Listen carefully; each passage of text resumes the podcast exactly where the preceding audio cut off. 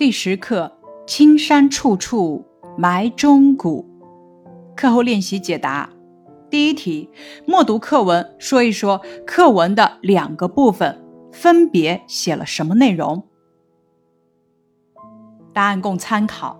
第一部分主要写了志愿军司令部发来的关于毛岸英同志牺牲消息的电报，以及毛主席看到电报后的悲痛之状。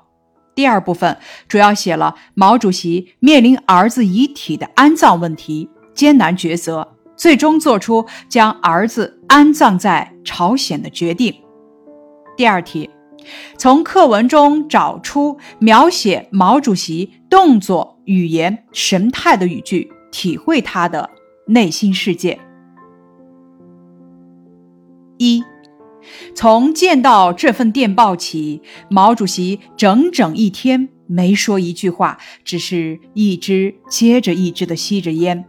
桌子上的饭菜已经热了几次，这是对主席的动作描写。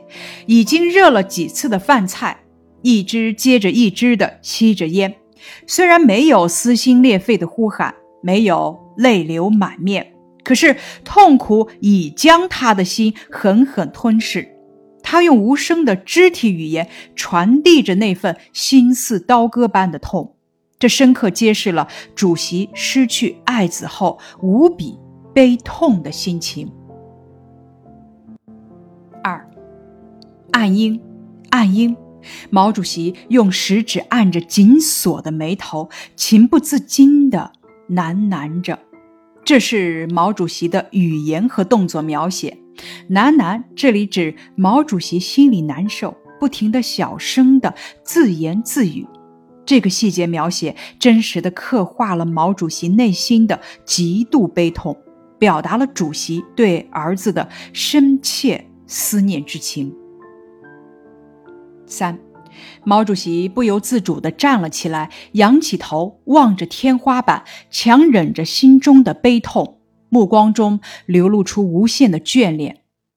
强忍的意思是强迫忍住，眷恋指主席对岸英的深切的留恋。这是主席的动作和神态描写。这句话描写了毛主席。面对是否将爱子遗骨运回国内安葬这一问题时的动作和神态，不由自主地站，仰起头，望着天花板。从毛主席这一连串的动作中，可以体会到此时此刻他的内心十分悲痛。从强忍着心中的悲痛，目光中流露出无限的眷恋。这一处神态描写可以体会到毛主席对儿子的不舍。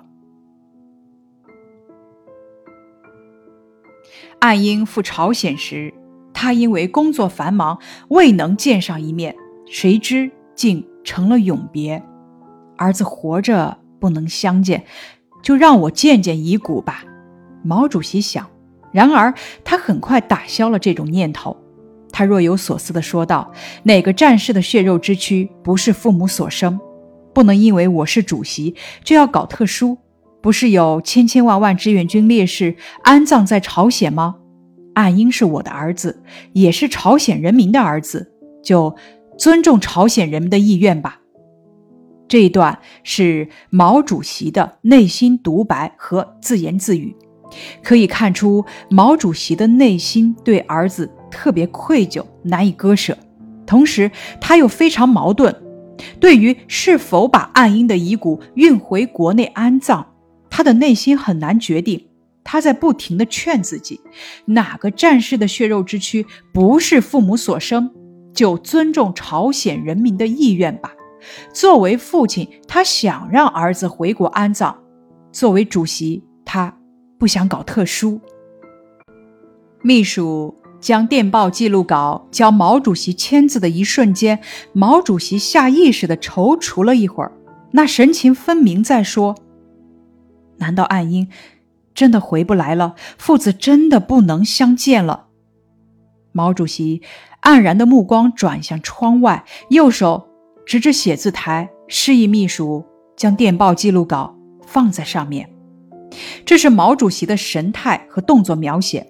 毛泽东收到了两封意愿截然不同的电报，经过痛苦的抉择，主席决定尊重朝鲜人民的意愿。黯然，在本文指的是心里不舒服、情绪低落的样子。想到无法再见儿子最后一面，又怎能不黯然神伤？黯然的目光，这是经历过悲痛后的神情。转向窗外，直指写字台，示意。这一连串的动作。一方面表现他此时仍然沉浸在对爱子的无限思念中，内心无比悲痛；另一方面表现毛泽东不愿让自己的悲痛感染身边的同志，故意支开了秘书。踌躇是指犹豫不决，拿不定主意。他犹豫不决，因为一签字就意味着父子将永远无法相见，真是落笔千钧啊！这一处细节描写。进一步表现出毛泽东是伟人，也是凡人。当年地下党的同志们冒着生命危险找到了岸英，把他送到毛主席身边。后来岸英去苏联留学，回国后毛主席又亲自把爱子送到农村锻炼。那一次次的分离，岸英不都平平安安回到自己的身边来了吗？这次怎么会？这是毛主席的心理描写，这里写的是毛主席回忆起岸英和自己的一次次分离及其原因，从中反映出了岸英从小颠沛流离的成长经历，以及他在父亲身边并没有多长时间。作为父亲，总有些心酸，但欣慰的是，岸英从来不以领袖的儿子自居，严格要求自己。而且前三次的分离都平平安安回到了父亲的身边。主席多么希望岸英能像前几次一样平平安安地回到自己的身边。此处反问句的运用，突出表现了毛主席无比悲痛的心情。展现在我们眼前的是一个完全褪去了伟人光环的父亲的形象。接着，咱们看第三题。历史上有无数为国捐躯的英雄儿女，查找资料，结合这些人物的故事，说说你对“青山处处埋忠骨，何须马革裹尸还”的理解。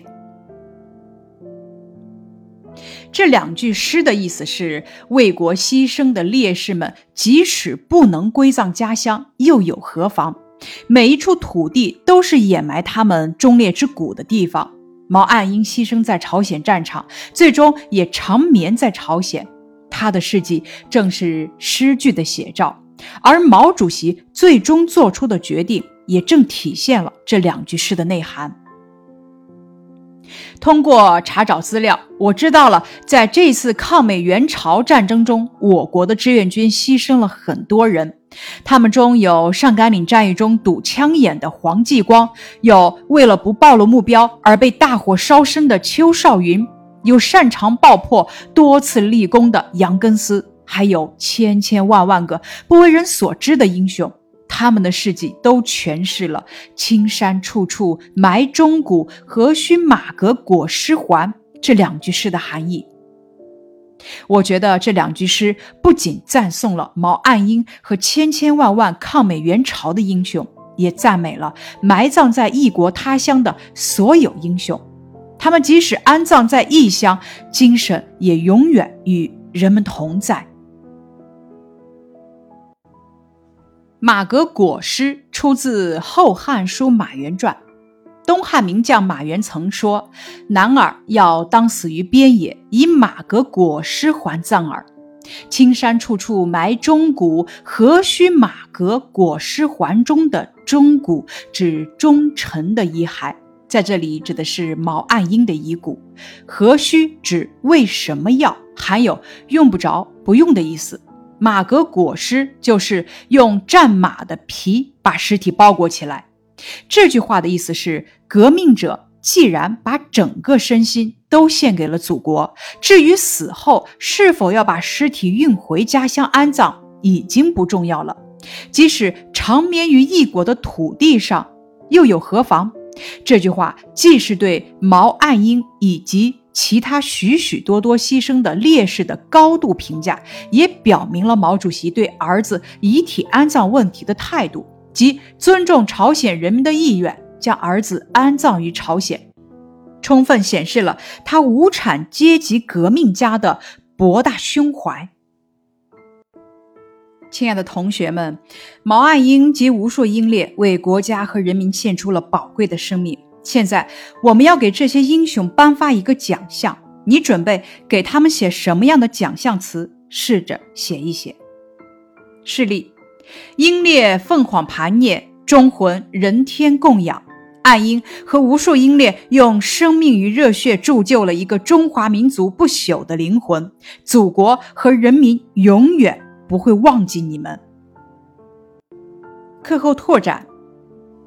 这篇课文配有一幅插图，画面上是连绵起伏的群山，山上是郁郁葱葱的苍松翠柏，给人以一种庄严肃穆的感觉，既呼应了课题，也象征着毛主席博大的胸怀，象征着先烈的革命精神。接下来，咱们来讲一下“青山处处埋忠骨，何须马革裹尸还”的出处。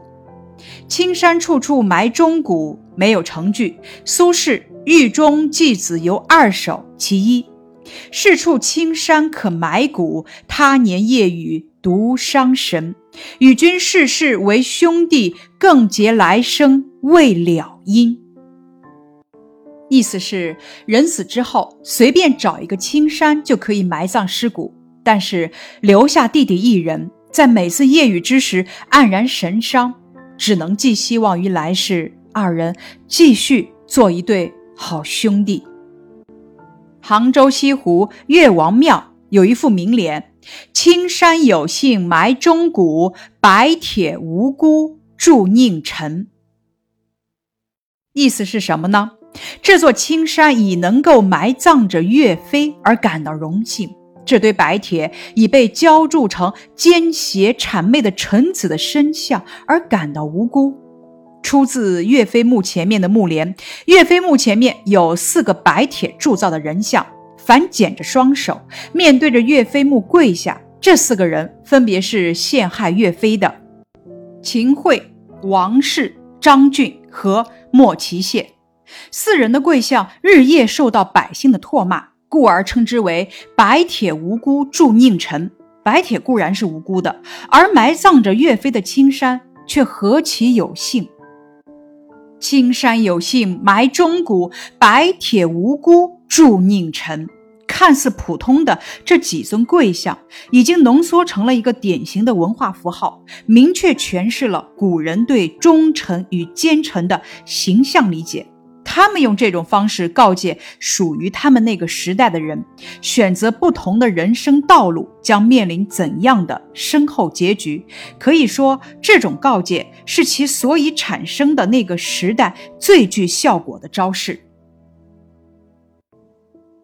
毛泽东七绝改西乡隆盛诗赠父亲。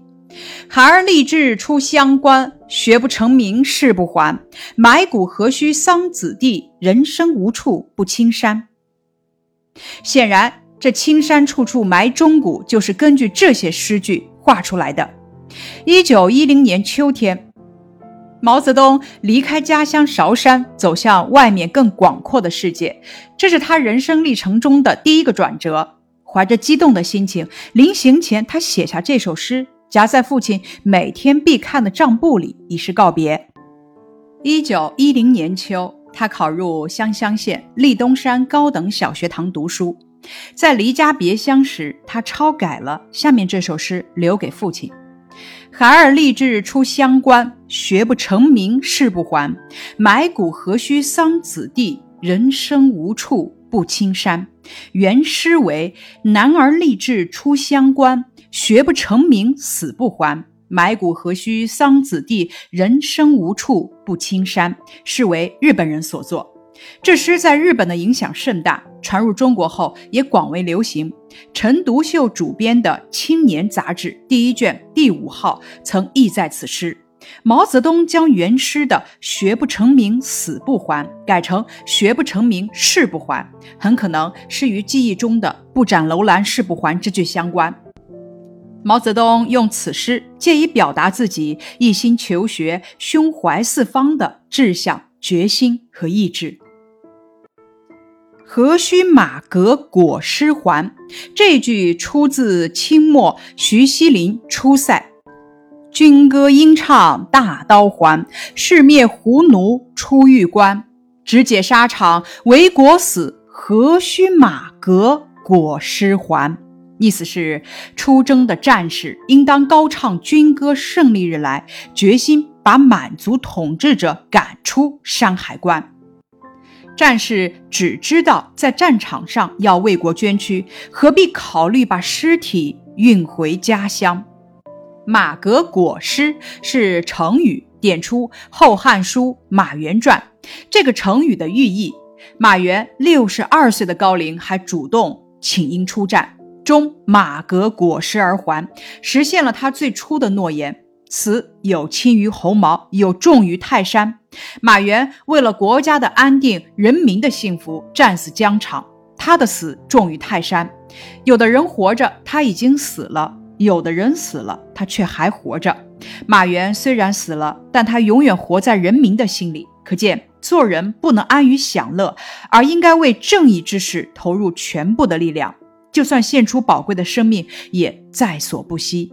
男儿要当死于边野，以马革裹尸还葬耳，何能卧床上，在儿女子手中也？课文以“青山处处埋忠骨，何须马革裹尸还”作结尾。